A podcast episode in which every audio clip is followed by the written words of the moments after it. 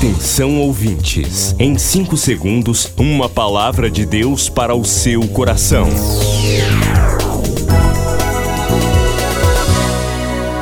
No ar, o Ministério Amigos da Oração e o seu devocional Meu Dia com Deus. Olá, meus irmãos, aqui é o pastor Rui Raiol. Hoje é sexta-feira, 17 de novembro de 2023.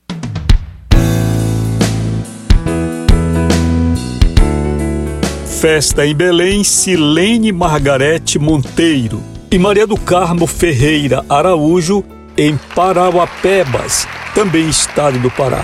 Queridas Silene e Maria do Carmo, que o Senhor nosso Deus vos abençoe com a generosidade e o amor que Ele tem, cubra a vida de vocês de proteção, que a sombra do Altíssimo esteja sobre vocês. E domingo, nosso amigo da oração José Abraão Lima vai fazer festa também em Belém. Querido Abraão, que o Senhor te dê saúde, possa te fortalecer, fortalecer a sua vida, cada célula do seu corpo, lhe dê muitos anos de vida, longevidade e muita alegria. Meus queridos, o ministério está funcionando na Travessa Nina Ribeiro, o escritório está aberto. Escritório pastoral Travessa Nina Ribeiro 288, em Belém. E o nosso telefone 91 980 94 55 25 98094 5525 e 3246 0434. Ontem tivemos a reunião do Círculo de Oração Amor e muitos amigos pediram oração. Nós oramos por vocês, intercessoras oraram também e uma vez que você faz o pedido de oração, nós registramos esse pedido. Nós temos o registro realmente porque o que você diz é escrito em forma de pedido de oração, está em memória já diante de Deus, a sua oração e o pedido que você fez. Eu quero deixar com vocês um trecho de uma pregação que fiz no culto especial para a sua edificação. Lembrando que domingo nós temos o culto especial, participe do culto. Meus irmãos, a Bíblia está aberta em João no capítulo 17, no verso 20 até o 23. Minha oração não é apenas por eles, eu rogo também por aqueles que crerão em mim por meio da mensagem deles, para que todos sejam um. Pai, como tu estás em mim e eu em ti que eles também estejam em nós, para que o mundo creia que tu me enviaste. Dei-lhes a glória que me deste, para que eles sejam um, assim como nós somos um. Eu neles e tu em mim, que eles sejam levados à plena unidade, para que o mundo saiba que tu me enviaste e os amaste, como igualmente me amaste. Meus amados, quando pensamos em oração, pensamos em uma comunicação em que o homem é o emissor, o ser humano é quem ora e Deus é o receptor e Deus é quem ouve e responde às orações. Quando o homem está confuso e ele não sabe mais o que fazer da vida espiritual, da vida social, ele vai para ouvir a voz de Deus eu te pergunto: sendo essa tua igreja, a casa de Deus da sua cidade, a casa de Deus do seu bairro, você acha que assunto Deus conversa na casa dele? Me diga. Quando você vai visitar alguém, cada família conversa o quê? Conversa o que é mais importante. Cada família que lhe recebe na casa dela, cada amigo que abre a porta da casa dele para te receber, conversa contigo com alegria sobre as coisas dele e sobre as coisas tuas. Divide contigo o melhor, o encontro que temos da casa de uma pessoa que é nossa amiga. É o encontro de paz, é o encontro de alegria, é o encontro de amor. É quando nós nos sentimos amados, abraçados, queridos e nos sentimos fortalecidos para continuar vivendo neste mundo enquanto pessoas gregárias, pessoas que vivem em grupo social.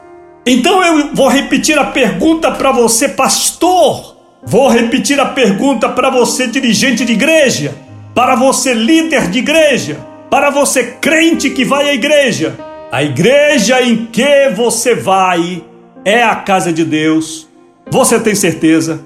Não se iluda, porque está escrito casa de Deus, porque Deus ignora letreiro de igreja. Eu te pergunto que tipos de assuntos você ensina, você fala na casa de Deus? Interessante.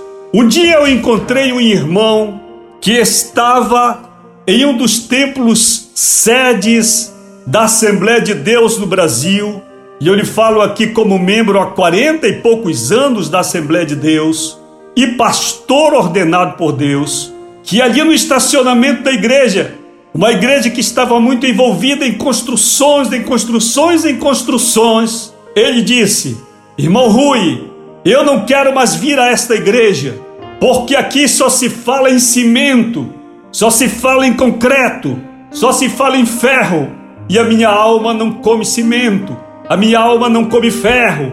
Eu quero o Espírito Santo, eu quero ouvir a palavra. Eu lhe pergunto: nessa igreja onde você está, que você dirige, que você lidera, que se chama Casa de Deus, é Deus mesmo que está aí? É Deus mesmo quem está conversando com seu povo?